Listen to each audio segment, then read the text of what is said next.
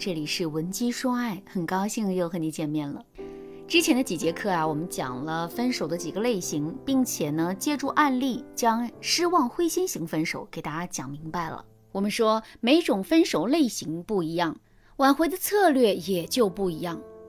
常见的分手类型啊，有以下四个：失去价值型分手、爆发冲突型分手、外因干扰型分手、失望灰心型分手。今天我就把失去价值型分手给大家讲明白。在讲失去价值型分手之前，我们先说一说，在亲密关系当中，价值有多重要。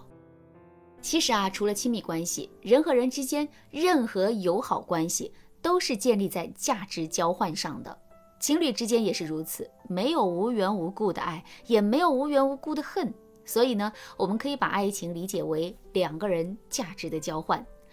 我们常说，女人要做一个高质量女神。其实高质量的意思啊，也就是高价值。而在感情当中，价值一定是会不断改变的。在感情当中的价值啊，一般可以分为哪几类呢？第一类情绪价值，第二类补偿价值，第三类社会价值，第四类长远保值。情绪价值我们就不用多说啊，大家都明白。能向伴侣提供情绪价值的女生呢，多半情商比较高，而且其他价值都需要一定的条件。但是情绪价值能力啊，是唯一一个可以在短时间内提高的价值，算是低投入高回报的一种交换价值。这第二类补偿价值的意思是，比如恋爱当中有一些情侣啊，女方会扮演母亲的角色，对男朋友无微不至的照顾。而男方会扮演孩子的角色，不管在外人眼中怎么样，他们两个人相处起来就是甘之如饴，非常恩爱。我们先不讨论他们的原生家庭缺失什么的导致他们的情感错位啊，但就他们的相处模式而言，他们提供给对方的就是一种典型的补偿性价值。我说一个更简单的，男主外女主内，就是传统婚姻的补偿价值体现。互补嘛，也算是补偿。好，第三类社会价值也很好理解，有钱有房有车有美貌，工作稳定有腹肌等等，它都是一种社会层面上的价值考量。这些价值高低的判断标准是有一套公认体系的，就是说，你觉得一个人的社会价值很高，那么大家都会觉得这个人很优秀。第四类叫做长远保值。一个美艳的女人和一个贤惠有家世背景的女人，男人该怎么选？若是结婚的话，很多男人都会选后者，因为后者的贤惠和家世好，不会随着时间的变化而流逝，它的保值性非常高。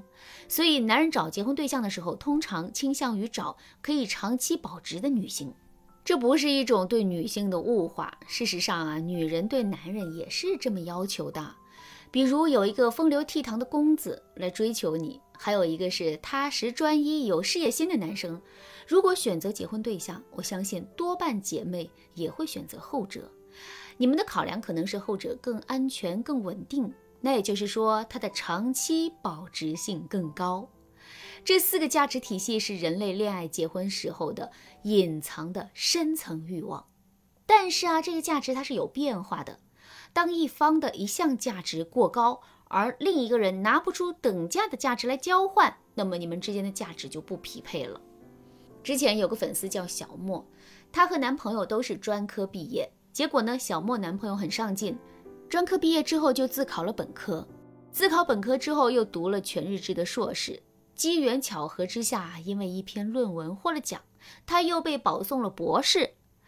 小莫呢？专科毕业之后就一直在超市当收银员，男朋友鞭策她考试换工作，小莫嘴上答应的很好，可其实啊，她才不想费那个力气，她觉得呀，只要男人上进就好了，反正自己是要嫁人的嘛，所以无所谓。最后男朋友劈腿了一个研一的小学妹，就和小莫分手了。所以如果大家想要一段关系长远，那么你一定要有对方需要的价值。对方也要有你需要的价值。如果任何一方觉得你们的价值不匹配，都会导致你们之间的关系崩盘，并且在实际的恋爱当中，这四种价值的缺失是交叉的。如果你还不能判断你们是哪一种价值缺失导致的分手，你赶紧添加微信文姬零三三，文姬的全拼零三三，让我们的专业导师为你分析情况，手把手教你给前任发信息，让你再次赢得他的心。那么，如果啊，你们两个人已经是因为价值的不匹配而分手了，该如何挽回呢？比如说小莫和男友的这种情况。我先来说一说错误的挽回方式。第一，一味强调自己在这段感情中付出了多少。很多人都觉得呀，既然我的价值已经不能和对方匹配，对方需要的我没有，那么我肯定要说说我的苦楚和付出啊。可其实，在另一方的心里，他只会觉得你是在威胁他，或者是说你在指责他忘恩负义。这样一来，对方会觉得你是一个。纠缠不清的人。第二，祈求对方不要离开你。你要知道，你们的价值不匹配，一定不是因为你比对方差，而是因为现在的你们不合适了。就像小莫，虽然专科毕业在超市打工，但是他能做一手好菜，长相很好看，家里也给他买了房。他的追求就是婚后照顾家里，一心一意相夫教子。而男友专科毕业，一路读到博士。他希望的是有一个能说得上话的精神伴侣，所以啊，两个人没有谁高谁低，人格上是平等的。只不过他需求的价值，小莫给不了。既然是这样，那么小莫一开始采取的下跪求复合的策略，完全就是把自己放在尘埃里。他自己都不尊重自己的价值，那么谁还会高看他一眼呢？既然小莫的做法不对，那正确的复合方式是什么呢？答案就在我刚才提到的补偿价值当中。补偿价值复合法一般有三个策略：第一，不卑不亢。虽然小莫心里想复合，但是他态度上很随缘，反而降低了前任对他的戒心。此外，他平时啊一改舔前任的行为，不再自我贬低了，反而小莫还会偶尔和前任半开玩笑的说：“我有房有颜，还怕没男朋友？你开玩笑呢。”你个书呆子，哈哈。第二，不提复合。小莫的新策略第二点是只展示自己的优点，不再像之前一样缠着男生非要复合。比如前任跟自己研一的小学妹吵架了，小莫就会跟前任说：“是你的错，你要道歉。以前咱俩在一块的时候，是我把你宠坏了，好吗？我虽然工作上不上进，但是恋爱的时候我一直是顺从你的吧。”你当全天下的女孩子都要顺着你啊？这事儿公允来说就是你的错，你去跟人家道歉吧。表面上啊，小莫是在为前任的新欢说话，实际上呢是在变相的打压前任的性格缺陷，让前任看清自己。第三，展示自己的优势，比如小莫开始在朋友圈里啊展示自己的做饭天赋，然后还发朋友圈说。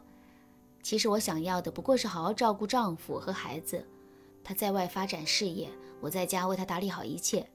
他回家的时候，家里永远有热饭和笑脸，这样就显示出了自己的贤内助特征。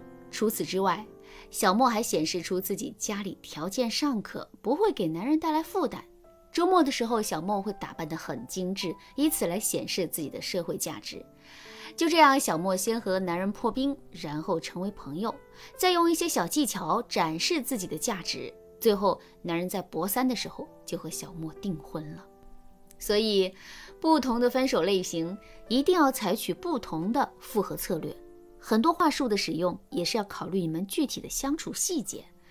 如果你也想和对方复合，不要再犹豫不决了，你搞不定的事情，老师很快能帮你解决。添加微信文姬零三三，文姬的全拼零三三，就可以获得专业导师的手把手的指导了。你还等什么呢？好了，今天的内容就到这里啦，感谢您的收听。您可以同时关注主播，内容更新将第一时间通知您。您也可以在评论区与我留言互动，每一条评论、每一次点赞、每一次分享，都是对我最大的支持。文姬说爱，迷茫情场，你得力的军师。